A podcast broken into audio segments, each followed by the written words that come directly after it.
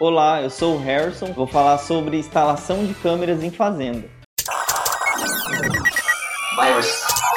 Virus. Agora, na Hits Prime FM, Minuto da Tecnologia.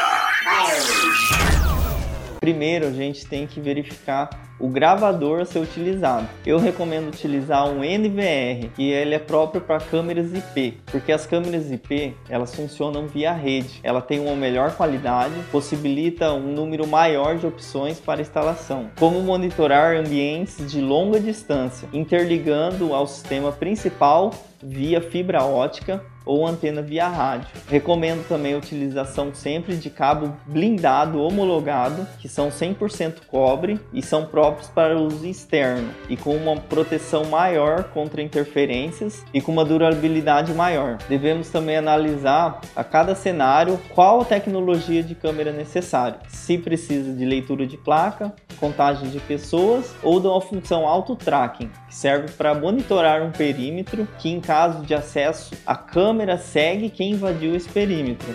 Ela dá o zoom e acompanha o movimento da invasão, sendo um objeto como um veículo ou uma pessoa.